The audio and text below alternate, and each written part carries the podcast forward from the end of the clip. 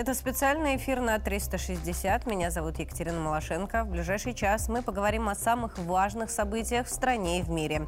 Вы можете смотреть нас на всех наших площадках в соцсетях. Подписывайтесь и оставляйте ваши комментарии. Самые интересные обсудим здесь, в студии.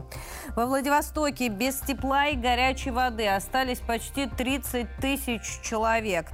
Причина э, ЧП – это прорыв теплотрассы. По информации местных СМИ, площадь Луговая, которая прилегает к улице Ивановской, сейчас залита кипятком. Из-за этого люди не могут спуститься э, по переходу. Все подробности и кадры, которые есть к этой минуте, мы собрали в один материал.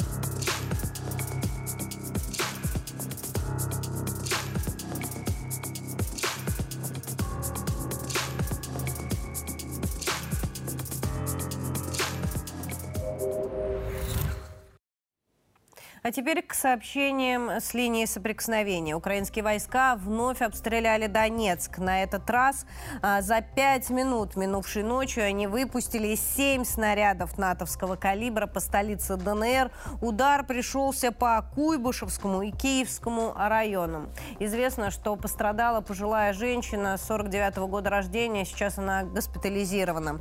Кроме того, при обстреле этих районов зафиксированы попадания и в частные жилые жилые дома. В городе работает наш корреспондент Виктория Комогорцева. Как всегда, утром она вышла на улицу и оценила обстановку. Сегодняшнее утро мы начинаем с работы на складе «Доброе дело». Сейчас вот к нам подъедут бойцы, а пока есть время, мы собираем для них гуманитарную помощь и все, что им нужно. Я обратила внимание, что сейчас на складе очень много коробок вот с такими окопными свечами. Их делают школьники в Подмосковье. Я знаю, что, например, в Химках даже целый кабинет истории выделили для вот такого вот рукоделия и назвали его штаб поддержки бойцов. Эти свечи, они на самом деле многофункциональные, на них можно подогревать воду, еду, сушить какие-то сырые вещи. Она хорошо, у нее большое пламя у этой свечи, она освещает палатку и даже может ее обогреть. Вот такие вот свечи, они пользуются сейчас у бойцов большим спросом. И сразу по несколько коробок мы отправляем в одно расположение. И, конечно же, в каждой коробке есть вот такие вот трогательные письма от детей, послания. Ну а задача бойцов под Донецком уничтожить базы и скопления техники врага для того, чтобы как можно дальше отодвинуть его от жилых кварталов. Чем и занимаются сейчас наши подразделения, в том числе и российские ВКС. Хочу показать вам одно из последних э, официально опубликованных видео. В ходе разведки на Авдеевском направлении были выявлены два пункта дислокации вооруженных сил Украины. Там находился и личный состав, и бронетехника. Получена задача и точными Крупными ракетными ударами цели поражены. Момент как раз на ваших экранах. Армия России штурмует в эти минуты и Марьинку. Уже сообщается о прорыве обороны ВСУ южнее. Наши подразделения вошли в населенный пункт Победа. А, здесь хочется остановиться подробнее. Это населенный пункт а, недалеко от Марьинки. Штурмом наши э, подразделения уже взяли первые здания, они закрепились на э, окраинах поселка.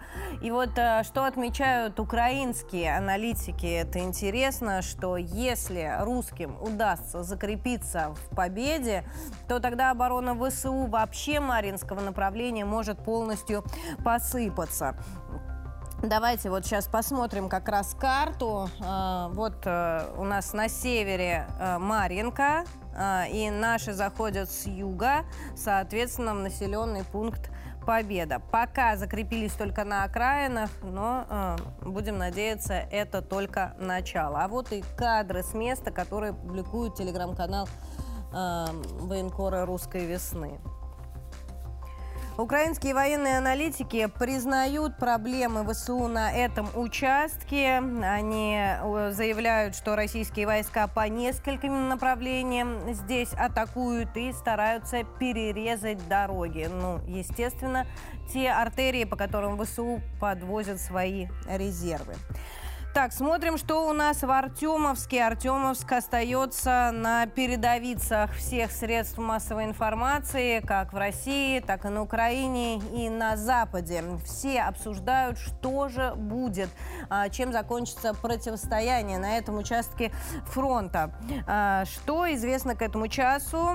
Оперативная информация. Бойцы ЧВК Вагнера выбили ВСУ из района Забахмутка в Артемовске. Опять же, давайте обратимся карте вот как выглядит этот район. А, наши продвигаются а, вперед.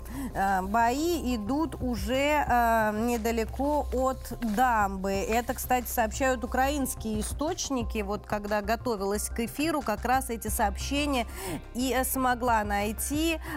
Здесь продолжаются бои. А что касается опубликованной информации, то вот сообщается, что штурмовые отряды наши дошли уже до монумента с танком Т-34 в Артемовске. И Вагнер публикует э, эти кадры. Это практически центр города. Э, вагнеровцам удалось установить, соответственно, флаг э, недалеко от монумента. Да, медленно, но верно наши продвигаются вперед. Уже появились сообщения, в том числе и в западных средствах массовой информации, что Артемовск окружен и судьба его предрешена. Однако в Киеве соглашаться с этим не спешат и э, продолжают отправлять своих бойцов на верную смерть, а, потому что ну, ситуация там уже очень понятная. Однако накануне Зеленский снова собрал ставку, обсуждал обсуждал ситуацию в Артемовске, вновь назвал ее напряженной. Битву за Артемовск вообще назвал самый сложный в процессе спецоперации, однако приказал город не сдавать и войска не выводить. Кроме того, офис Зеленского утверждает, что и главком ВСУ господин Залужный тоже выступил за продолжение боев в Артемовске. Это, кстати, очень интересно. Хотелось бы на это обратить внимание, потому что еще накануне западные СМИ писали, что ситуация вокруг Артемовского вызвала не то что споры, а даже ссору э, украинского лидера с Залужным. По их данным, Залужный несколько недель назад говорил Зеленскому о необходимости отступления отступления украинских войск из Артемовска. Однако у президента Украины был принципиально другой подход. Он и тогда, и сейчас э, считает, что город нужно во что бы то ни стало удержать. Накануне э, местные подконтрольные России власти утверждали, что в Артемовске сейчас сосредоточено 10 тысяч э, солдат ВСУ, и они окружены, но продолжают держать оборону. А сегодня появились сообщения уже от главы ЧВК «Вагнер», что э, ВСУ готовят отдельные группировки на подступах к Артемовску, чтобы э, окружить и блокировать штурмовиков именно вот в Артемовске. По словам Пригожина, сейчас российские штурмовые отряды блокируют город, и вот чтобы им помешать, ВСУ и создают эти самые группировки. Пригожин также выступил за необходимость слаженной работы всех российских подразделений для полной блокировки украинских военных. Э, давайте сейчас вот посмотрим, в каких именно городах э, формируются эти самые Отряды называются Славянск, Северск, Часов Яр и Константиновка. Вот там сейчас ВСУ сосредотачивают свои войска. Ну, э, вероятно, это стало одним из решений той самой ставки, которую накануне провел Зеленский, где прозвучал приказ держать Артемовск. Вероятно, э, украинский лидер все еще рассчитывает показать в Артемовске некие военные успехи, которых ждет от него Запад. Однако э, никто из аналитиков ни на Украине, ни на Западе, ни тем более у нас не может согласиться с такой позицией. Кроме того, и военные ВСУ продолжают жаловаться на свое бедственное положение в Артемовске. Не так давно э, командование говорило, что будет прислушиваться к бойцам, однако этого не происходит. Вот вновь э, военные жалуются на отсутствие оружия, якобы и минометы у них э, времен Великой Отечественной войны, которые, если выстрелят хоть раз, то счастье. Это я вот вам э, привожу буквально цитату. А, бойцы жалуются и на большие потери. А, вначале обещали, что новобранцы будут занимать вторую, третью линию обороны, чтобы они смогли подготовиться, но времени на эту самую подготовку командование не дает и сразу бросает самое пекло, соответственно, незнание обстановки, отсутствие какой-либо коммуникации и взаимодействия приводит только к плачевному результату. Однако а, в Киеве на это предпочитают внимание не обращать. А вот украинские СМИ а, давным-давно бросили обсуждать Артемовск. А, они, как э, сказали на Западе, провели некую подготовку населения к тому, что Артемовск будет сдан, и бросили эту тему вообще обсуждать. Они а, решили проанализировать, куда же дальше пойдет российская армия, и вот прозвучало название Северска. После Артемовска следующей целью для прорыва российских войск станет Северск. А, заявили в эфире украинского телевидения. Вот э, кадры этого выпуска. Хочу показать вам свою украинскую коллегу. До оборони, попри обстріли, місцеві не поспішають виїжджати із зони бойових дій. Для Бахмута наступним форпостом оборони на Донбасі може стати Сіверськ. Место уже ну, э, хочется до... сказать, что там сейчас происходит. Идут позиционные бои, наши там занимают э, свои позиции и потихонечку выдавливают противника. Войска второго армейского корпуса из ЛНР и другие подразделения ЮВО потихоньку здесь уничтожают оборону врага на подступах к городу. Но, опять же, какого-то крупномасштабного наступления в этом направлении российская армия пока, по крайней мере, не ведет. Но есть видео, видео с места, свежее. Его, кстати, публикуют именно украинские каналы и э, объясняют, э, что здесь э, российская артиллерия уничтожает пехоту ВСУ. Хотелось бы, конечно, более точной информации, как будет развиваться наступление. А, поэтому мы а, попробуем сейчас подключить к нашему эфиру нашего первого гостя, Василий Алексеевич Дандыкин, капитан первого ранга запаса, военный эксперт с нами на связи. Василий Алексеевич, здравствуйте. Доброе утро, Екатерина, с наступающим праздником. Спасибо большое, очень приятно. Василий Алексеевич, а согласны ли вы с украинскими журналистами, которые заглянули немного в будущее и предположили, что дальше мы пойдем на Северск? Хм. А мы пойдем на север, как говорили да. раньше. Я, я думаю, об Самое этом... Главное, кто это говорил? Да, да, да, да. Я думаю, что об этом лучше знает, наверное, наше руководство. Но, во всяком случае, не случайно был э, и на позициях, э, в общем-то, вблизи фронта министра обороны России э, Сергей Карукевич Шойгу. И совещание проводилось. Сейчас главная задача ведь, на мой взгляд, и в Артемовске, и в Угледаре, и в Маринке с где идут нешуточные бои жесткие, это перемалывать силы противника и вот эту самую главную линию обороны, которая вот как раз тянется вплоть до Северска, а дальше там еще бои идут у нас в районе Сватово-Кременной на Красный Лиман. Между прочим, это почему ожесточенные бои там, на севере? Это потому что если мы погоним э, врага э, с тех позиций, э, которые они заняли осенью, то мы выходим на север с другой стороны. А враг, он помнит 14-15 год, помнит котлы и всячески этого опасается. Я вот думаю, что и попытки э, послать э, эти части подразделения из района Часового Яра, э, Краматорска, Славянска, это во многом попытки не допустить полного котла.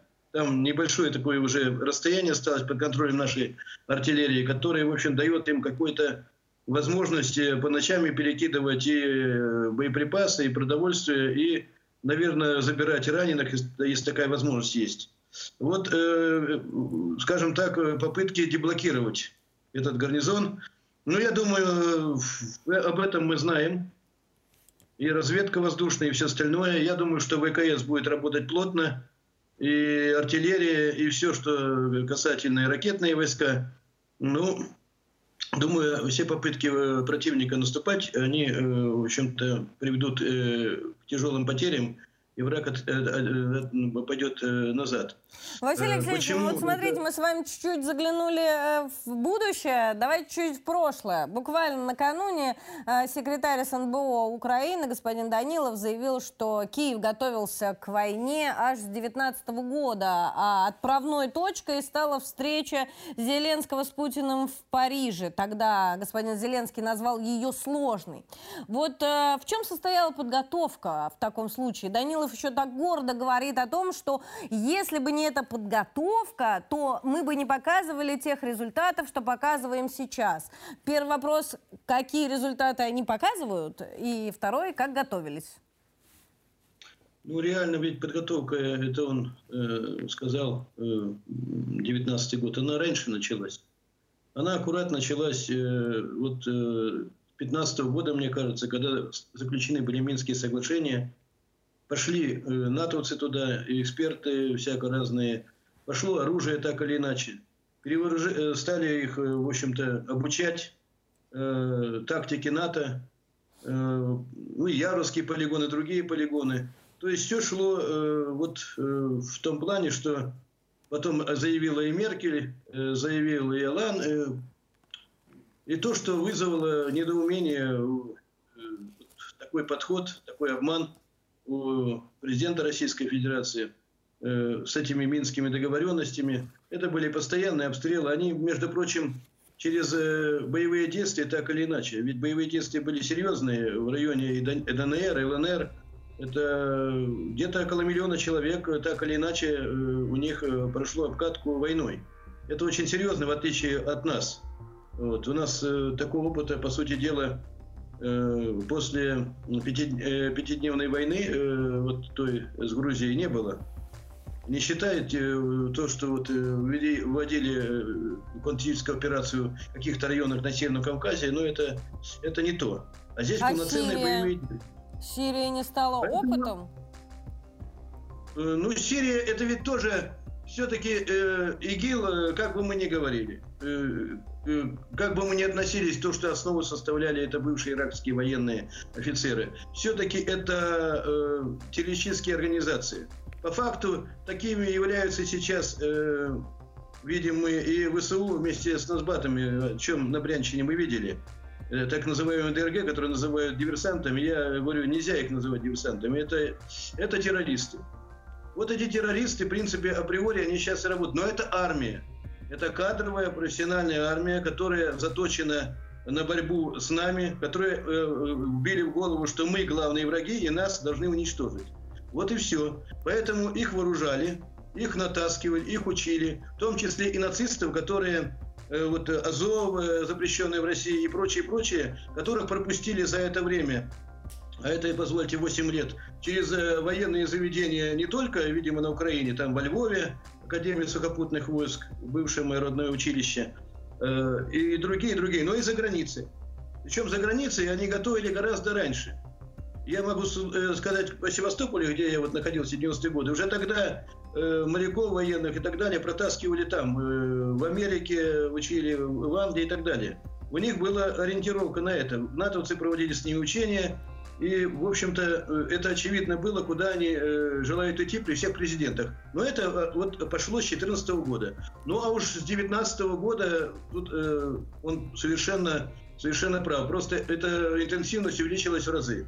И уже пошло там, нам говорили, что это не летальное оружие, на самом деле пошло оружие вот э, другое. А то, что они там жалуются, что того у них не хватает ничего, и, бла, и плач идет Ярославна, этому верить э, нельзя. Все у них есть.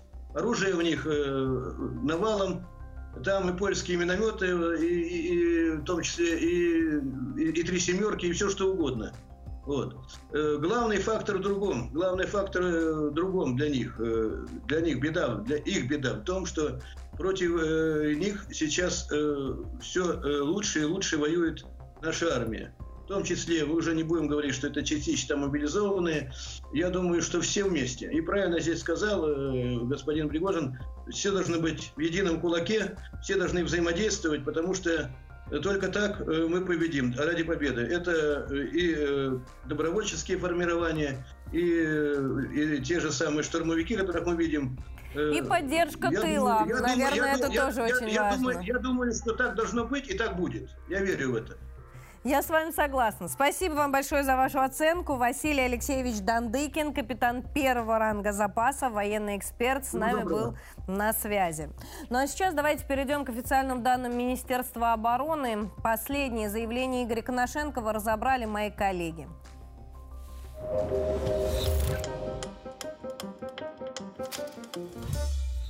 В районе населенного пункта Троицкая Донецкой Народной Республики Уничтожена самоходная огневая установка украинского зенитно-ракетного комплекса «Буком-1». В районе населенного пункта Андреевка Донецкой Народной Республики Уничтожен радиолокатор наведения украинского зенитно-ракетного комплекса С-300. Эта система устаревшая, находится на вооружении Украины, это осталось от Советского Союза. А вот ее глаза ее, это радиолокационный комплекс, это рода радиолокационной разведки, которая ведет разведку летающего противника обнаруживает и передает данные для поражения. Сегодня мы ее уничтожим, значит они слепые, значит они наши ракеты-беспилотники не увидят. Мы должны уничтожать эти, где бы их только увидим, для того, чтобы средства ПВО у них вышли на ноль, и мы могли себе спокойно летать и выполнять свои задачи. На Купянском и Краснолиманском направлениях в результате активных действий штурмовой и армейской авиации и огня артиллерии поражены подразделения противника в ЛНР и ДНР. На Донецком направлении в ходе продолжения активных действий действий подразделений южной группировки войск и огня артиллерии за прошедшие сутки уничтожено до 225 украинских военнослужащих, 5 боевых машин пехоты, 9 боевых бронированных машин, 5 пикапов, 4 автомобиля, боевая машина РСЗО «Ураган» и гаубица Д-30. Там э, неоднородное количество личного состава. Есть люди, которые идеологически убеждены необходимости войны между Украиной и Россией, эти будут драться, конечно, до последнего. А вот те, которые пришли уже по пополнению, территориалы, мобилизованные, им эта война не нужна. Думаю, что сдача в плен будет приобретать массовый характер. На Южнодонецком и Запорожском направлениях артиллерия группировки войск «Восток» нанесено огневое поражение подразделениям Вооруженных сил Украины в районах населенных пунктов Угледар, Причистовка и Новоселка Донецкой Народной Республики. Под Бахмутом наши музыканты практически завершили окружение и уничтожение идет полностью де, э, демилитаризация этого района, и мы будем скоро с вами праздновать победу. Истребительная авиация ВКС России в районе населенного пункта Трудоаленовка Запорожской области в воздушном бою сбит самолет Су-27 Воздушных сил Украины. Кроме того, в районе населенного пункта Новопавловка Донецкой Народной Республики сбит украинский вертолет Ми-8 средствами противовоздушной обороны в районе города Красноармейск Донецкой Народной Республики сбит самолет МиГ-29 Воздушных сил Украины. Если мы посмотрим начало э, спецоперации, количество боеготовых самолетов, которые были на Украине, мы их уже уничтожили. Сейчас это те самолеты, которые им передают страны Восточной Европы, у которых есть ограниченное количество советских самолетов. Они их берегут, поэтому они в воздухе находятся очень редко и страшно боятся, когда и, и э, огорчаются, когда мы сбиваем эти самолеты. За сутки перехвачено 15 реактивных снарядов «Хаммерс» и «Ураган» и уничтожено 9 беспилотников в ЛНР, ДНР, Запорожской и Сумской области. Мы продолжаем и теперь поговорим о поддержке мобилизованных. Владимир Путин предложил распространить паспорта для семей мобилизованных на всю страну. С инициативой создания такого социального паспорта выступили э, власти Курганской области. Что такое социальный паспорт, зачем он нужен и как им пользоваться, посмотрите в нашем материале.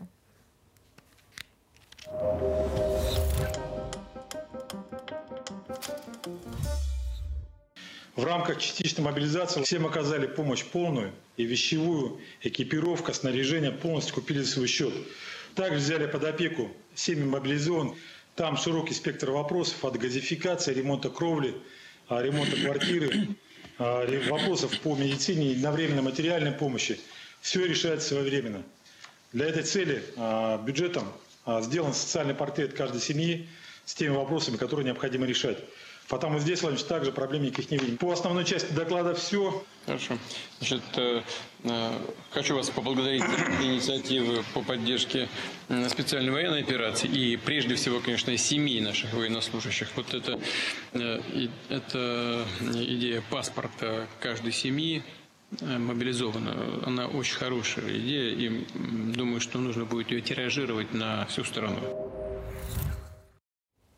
И еще одна идея касается служебного жилья. Министерство обороны разработало законопроект, который должен повысить социальную защищенность контрактников и гвардейцев. При переводе э, за рубеж или в ряд других регионов предлагается сохранить за ними право на служебное или арендованное жилье. Э, в подробностях этого законопроекта разбирались наши коллеги из РБК. Вот у них есть большая статья и конкретно конкретно, что предлагает Министерство обороны. Давайте смотреть. Итак, э, военное ведомство предлагает э, право состо... Э, э, право состоять в списках нуждающихся в специализированном жилье и право на обеспечение служебным жильем, общежитиями или арендованными жилыми помещениями. Право пользоваться предоставленным ранее жильем или право на денежную компенсацию за аренду жилья. Ее, кстати, получают военнослужащие вне зависимости от должности и звания. Предполагается, что над подробностями законопроекта будет работать правительство. Ну а мы с вами следить за развитием этой ситуации. А сейчас хочу представить вам, друзья, моего сведущего. Гея Саралидзе присоединился к нашему эфиру. Так, тихо, незаметно по-английски сегодня. Все, Рада тебя приветствовать. Ну, а по-английски обычно уходит, я прихожу. Да, всем здравствуйте. Гея, давай начнем с тобой э, с японской ракеты. Э, сегодня Япония наконец-то, как с первого э, взгляда казалось, запустила свою новую многострадальную ракету, но миссию свою выполнить ракета так и не смогла, потому что на каком-то моменте начались технические неполадки, и было принято решение затопить ее. А, вообще вот и 13, и 15, и 17 февраля э, пытались они запустить эту ракету, разрабатывали ее аж э, с 2012, если я не ошибаюсь, года. Э, все им что-то мешало ее запустить, и вот наконец-то, наконец-то прямую трансляцию завело агентство, и много ставок делалось на эту ракету, и до орбиты не долетела. Ну, вообще ракетостроение э, это очень серьезная вещь, комплексная. Э, когда э, у нас в конце 80-х, начале 90-х э, стали чуть ли не в центральной прессе писать о том, а для чего нам это нужно. Да? И у нас тут джинсов не хватает, и пива в банках, а мы, значит, ракеты запускаем. Вот, и всяческие шуточки были и так далее. И всячески пытались в итоге разрушить эту отрасль. Вот, во многом преуспели, надо сказать, но э, если говорить серьезно, то это очень э, такая вещь технологичная, а главное, где сходятся очень многие и компетенции, и знания, и технологии. Вот обратите внимание, здесь очень любопытная вещь. Казалось бы, ну что стоит Соединенным Штатам Америки своим одним из главных э, не просто ну, как бы союзникам, а таким подчиненным, я бы сказал, да, японцам, э, помочь в этом смысле. Ну, вот это, это очень любопытно. Не только им, но и австралийцам тем же, да, там вроде бы э, главным э, сейчас э, союзникам по Тихоокеанскому региону американцы не спешат помогать технологиями и там передовыми и так далее. И, э, и совсем недавно вот были запросы от Австралии, от Японии по поводу технологий, что ну, у нас же новое объединение, э, военно-политическое, ну, поделитесь, американцы не делают этого прекрасно понимаешь. Для того, чтобы сохранять свое превосходство, безусловно, да, в безусловно, сфере первую ну, безусловно, безусловно.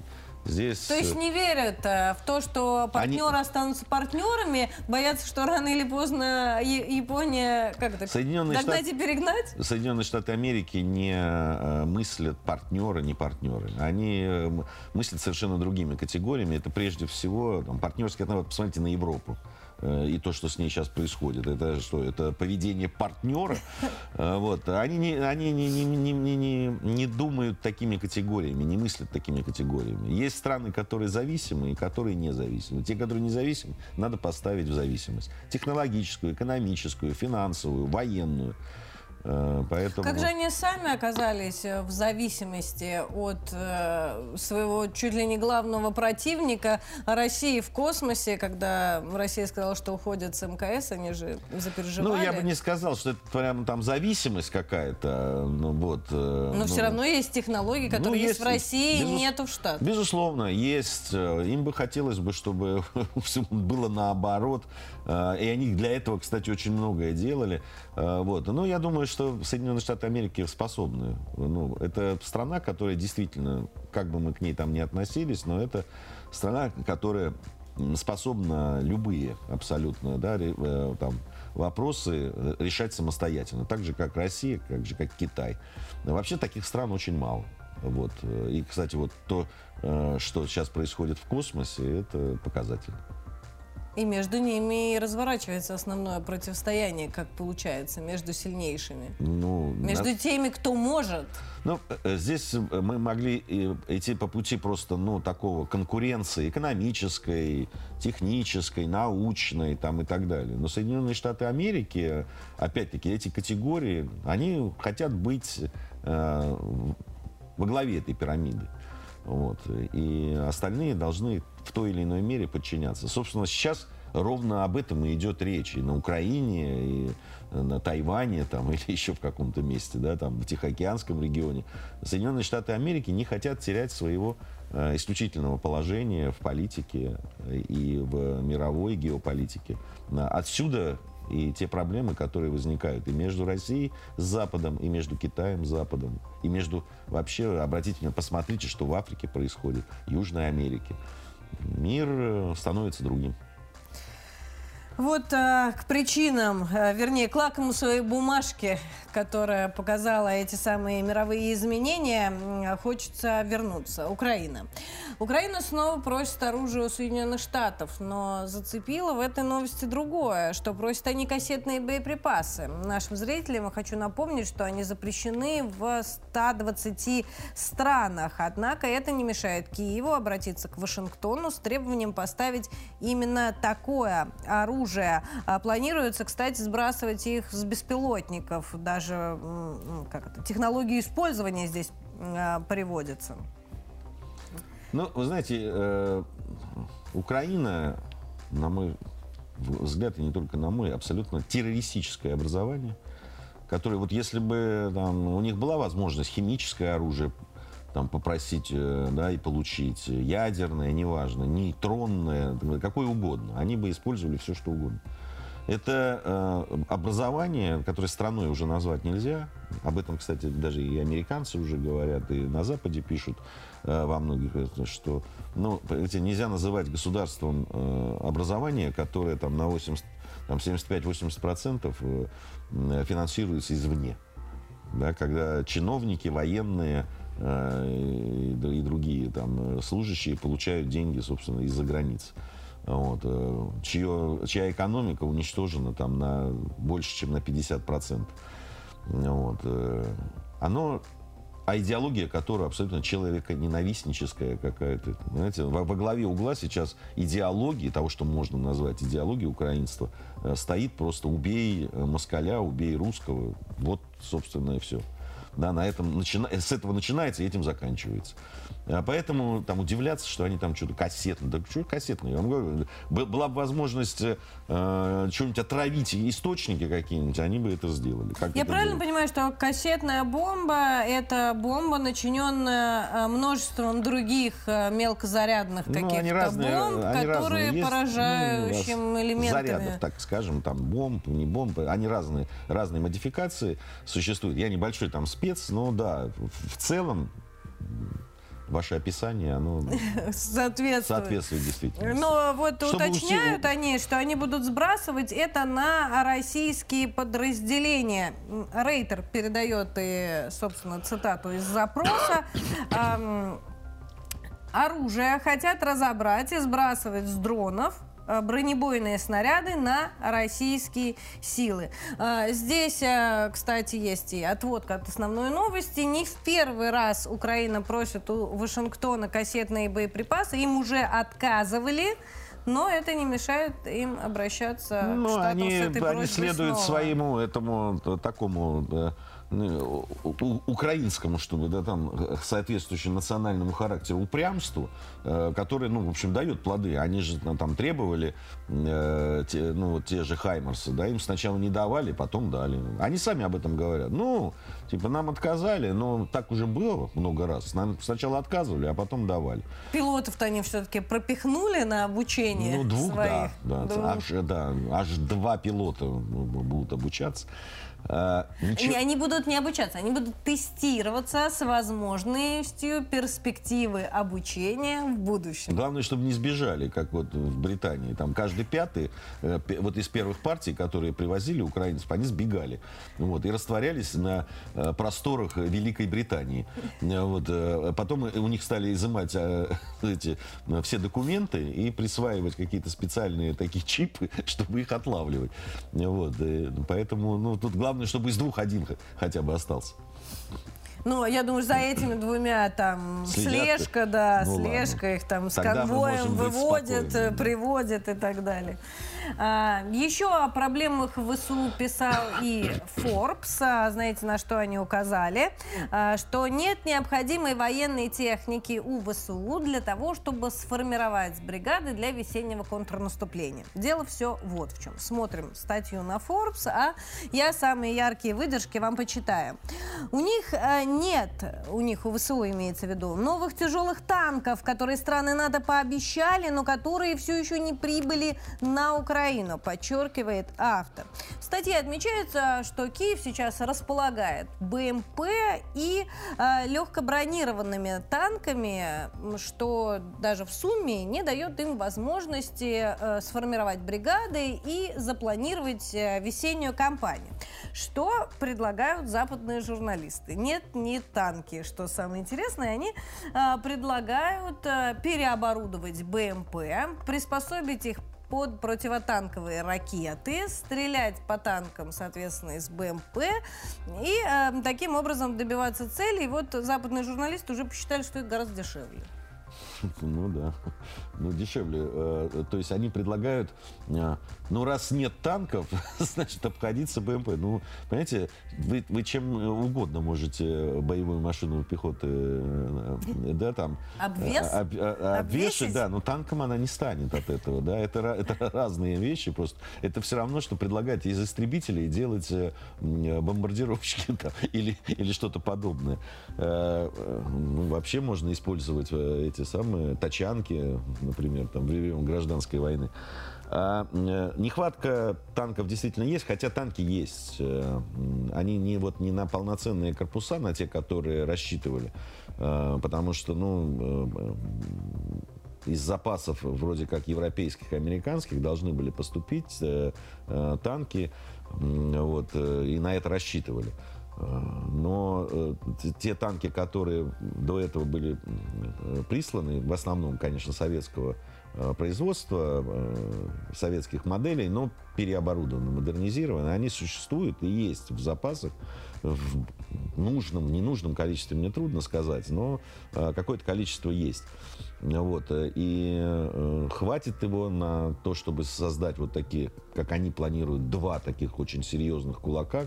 Ну, судя по, по тем документам, которые там просачиваются, что два удара они хотят нанести вот в это весеннее летнее наступление свое, мне трудно сказать. Но постепенно, постепенно они накапливают это. Не, не такими темпами, как они рассчитывали, и как рассчитывали их кураторы, но это происходит. Ну вот интересно, что украинские источники заявляют, что все танки, которые приезжают, сразу отправляются на поле боя, держать позиции и помогать, э, соответственно, Нет, подразделениям. Это, это не соответствует действительности. Кто-то же должен, соответственно, формироваться в бригады, учиться, готовиться. Но ну, вот судя... этот процесс слаживания же должен как-то ну, происходить. Ну, это, это, это, то, что пишется, технике? это неправда. Не знаю, там какая мотивация говорить эту неправду, чтобы поддерживать дух там тех, кто сейчас на передовой. Ну, возможно. вероятно, что танки не стоят где-то под Киевом, а что они вот сразу работают. Нет, мотивация нет, это, такова, это, я так понимаю. Мотивация, нет, это, ну, что значит, ну, я и говорю, чтобы поднять мотивацию тех, кто на передовой. На самом деле, э, и судя по тому, что пишут, говорят, ну, я верю, доверяю нашим Э, э, военным аналитикам, которые об этом пишут, э, они действительно проходят слаживание, но это в западных регионах. Часть из них еще в Польше находится, кстати. Вот. И они формируются там в серьезные такие брони группы, вот, которые приданы корпусам, которые должны будут, вот, как говорят аналитики военные, там с середины апреля, когда Э, закончится распутиться, в общем, каким-то образом э, поучаствовать вот в этом контрнаступе, то, что они называют. Вот, поэтому нет. Конечно, что-то перебрасывается, но даже э, ребята, которые вот э, бывают на, э, в зоне боевых действий, они говорят, что и количество артиллерии, и количество бронетехники э, украинской сильно уменьшилось за последние там 3-4 недели. То есть они отводят резервы, что-то отводят, готовят что-то просто не, не впускают в ход резервы. Вот, ну, резерв он и есть резерв, угу. который находится в резерве. Я бы хотела показать тебе один пост в нашем телеграме. Сейчас объясню, чем меня так зацепило. А, значит, ветеран вооруженных сил а, США Ноктис Дрейвен заявил, что конфликт между Россией и Украиной концом не станет, что Запад на этом не, уста- не остановится, что рано или поздно украинский кризис закончится, но Запад понимает, какие средства он вложил в эту операцию и будет, э, соответственно, продавливать свою позицию дальше, даже если вот э, в этой условно схватке Россия победит. Ну, трудно поспорить с этим, безусловно. Ну, мне кажется, это происходит на протяжении последних, как минимум, там, 80 лет, а, и продолжится я, я, кампания. Бы, я бы дальше, там, в столетие ушел бы, да, но, в общем, да, ничего не, не будет меняться, будет меняться тактика. Э, э, есть мнение, что после Украины должны там Прибалтика и Польша последовать, да, они должны быть втянуты в эту а, в этот конфликт более активно. С другой стороны, ну, по, судя по всему, поляки не очень хотят становиться. А Молдавия? Э, ну, я еще раз, да, вот, про, вот вы все время как-то концентрируетесь на Молдавии. Я-то считаю, что Э, ну, Румыния, да, Молдавия сама по себе ну, не представляет какой-то серьезной военной там, и политической силы. Ну, просто за ней стоят там силы. Э. Хорошо, Гея, а период холодной войны будет? Если история циклична, то Знаете, ведь после горячей фазы должна начаться холодная? Ну, если цикличность, то да. Ну, имеется в виду, что рано или поздно война заканчивается либо победой одной из сторон, либо перемирием, либо там не, неспособностью. Ну, как там в Корее, да, там ну, провели по параллели э, границу, и было создано два государства. Разные варианты э, существуют. Понятно, что бесконечная война не может длиться просто по той простой причине, что ну, средств, сил и средств не хватит ни у одной, ни у другой стороны. Вот, рано или поздно эти переговоры начнутся. Другое дело, что сейчас в Соединенных Штатах Америки э, вот партия войны, она у власти. Да, то есть те люди, которые там условно группа Байдена, э, да, и тем, тем, кто за ним стоят, там Салливан, Блинкин, Кандалеза Райс, которую сейчас там вот вытащили из небытия, те люди, которые э, сделали ставку на войну. Есть другая, э, судя по всему, партия, ну, это вот республиканцы, Трамп, условно, да, и группа, которая э, за ним, республиканская, которые говорят, что не надо не надо доводить, потому что они видят перспективу столкновения ядерного. И в Соединенных Штатах Америки не хотят ни те, ни другие. Но просто одни считают, что еще можно поддавить и выйти на условно такой кризис э, э, типа Карибского да, в свое время, вот, когда уже да, глаза в глаза будут и боеголовки в боеголовке. Вот. Э, другие считают, что не надо доводить до этого, потому что само действие, которое они совершают, может уже привести э, к эскалации. И говорят, что давайте договариваться здесь, пока не так плохо, в общем, все как может быть. Вот. вот разница только в этом. И рано или поздно это придет. Будет ли это холодная война? Или будет ли это э, война вот нового типа, про которую сейчас говорят, э, да, там, в экономике, в культуре, в спорте, в политике, везде. Да? Такая тотальная война. Это, ну, на это только можно гадать. Друзья, и вам предлагаю тоже немножко погадать. Пишите комментарии, какие перспективы развития видите вы. Ну а я передаю слово аппаратной, чтобы почитать, э, что вы уже успели обсудить.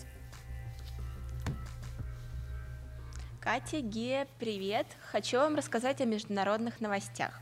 Итак, первая новость из ВКонтакте.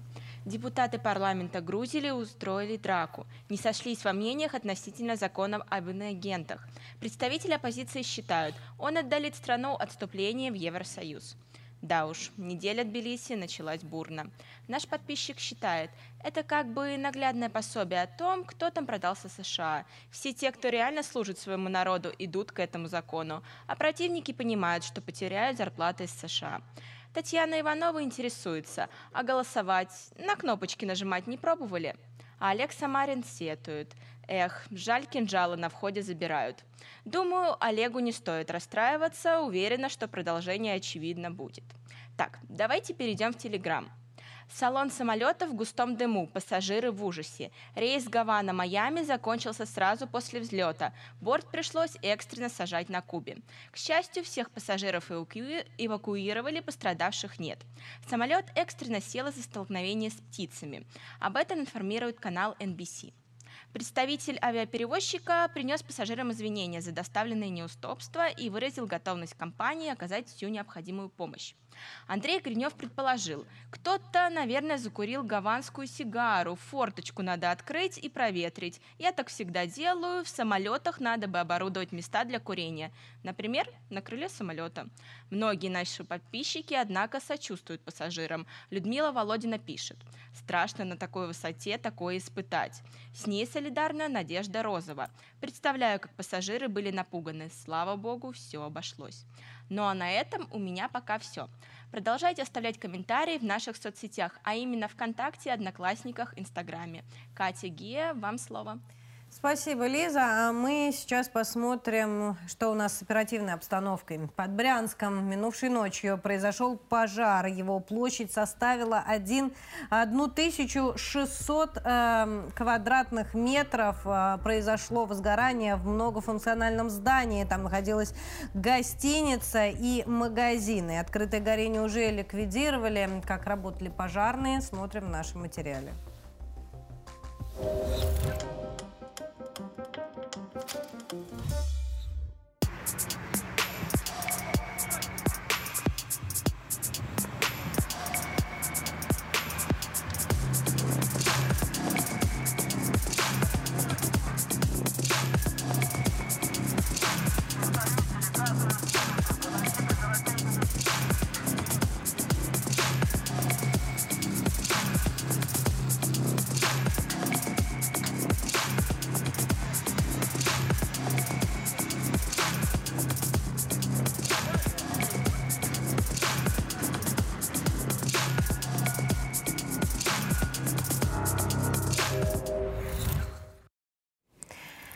Последние новости с лент новостей. Управление ФСБ по Москве и Московской области объявило предупреждение приезжему из Средней Азии за намерение участвовать в боевых действиях на стороне Украины. Его депортируют и запретят въезд в Россию. Как сообщили в пресс-службе у ФСБ, приезжий собирался отправиться воевать за обещанную в интернете плату. Задержанный дал признательные показания. Мы следим за развитием ситуации. Возможно, в ближайшее время появится видео задержания, и мы вам его сразу покажем.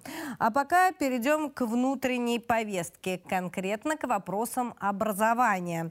А, в скором времени, э, вероятно, будет принят специальный законопроект об особом порядке проведения экзаменов в регионах, которые граничат с Украиной и подвергаются обстрелам.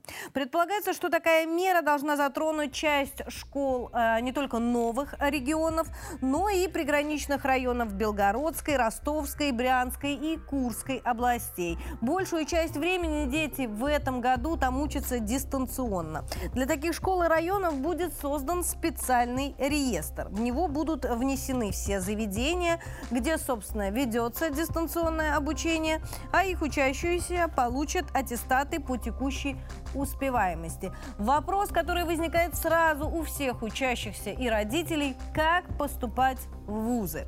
И вот а, такая форма не означает, что школьники раз и просто перешагнули со школьной скамьи на университетскую. Парламентарии предложат а, самим детям право выбора. Они сдадут ЕГЭ в каком-то безопасном месте, в безопасном регионе, а, который для них, соответственно, определят власти, или же пройдут специально организованные тестирования или дополнительные экзамены при приеме в ВУЗ. А, вопросов при этом меньше не стало. Что войдет в эти экзамены? Будут ли они легче или сложнее? В какой форме пройдут? В какие числа пройдут? В какие вузы дадут возможность поступать?